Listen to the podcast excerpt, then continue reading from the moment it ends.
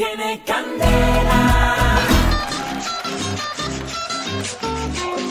Llegó el trovador del valle. Y mira, negro. Ah, llegamos nosotros, Cristina. Hay que saludar. ¿Qué hubo, Cristina? ¿Qué hubo, qué hubo? ¿Qué hubo, familia Candela? Buena. ¿Oíste esto? Un hombre de la India se divorció por el excesivo sexo que le pedía a su mujer. Eh, Ave María Cristina, yo creo que el pobre vivía más exprimido que un trapero. Cómo es la vida. Muchos estarían felices con una mujer así. No, y ahora lo van a estar porque quedó libre. Apuesto que sí. Ya deben estar haciendo cola para reemplazar a. Ah, Es que bruto el tipo con una mujer así. Toca es tener dos amigos en la banca para que hagan el relevo. Pues de negro. Pero es muestra de que ella le era fiel. Porque si lo exigía de esa forma era porque no tenía más.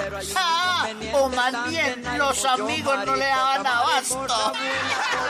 El hombre en el tribunal que ella le exigía tener relaciones no importando lo agotado que mantenía ese muchacho. Ah, me imagino que desayunando ella le servía arroz con camarones acompañado con un de borojo. Ay, yo no creo que esta mujer aguante mucho tiempo sin esposo. Ah, no, Cristina, yo creo que en el mismo tribunal ya le estaba echando el ojo al policía o al juez. Le va a tocar a esta señora presentarse en un centro de rehabilitación de ninfómanas anónimas. Ay, me imagino que inclusive para llevarla al tribunal tuvo que ser en cama y todo porque ella no se bajaba de ahí. El tipo tampoco se libraba de mantener relaciones cuando estaba convaleciente después de una operación de apendicitis. Ah, ya le decía, qué pena, pero a usted lo operaron fue el apéndice y no de la próstata.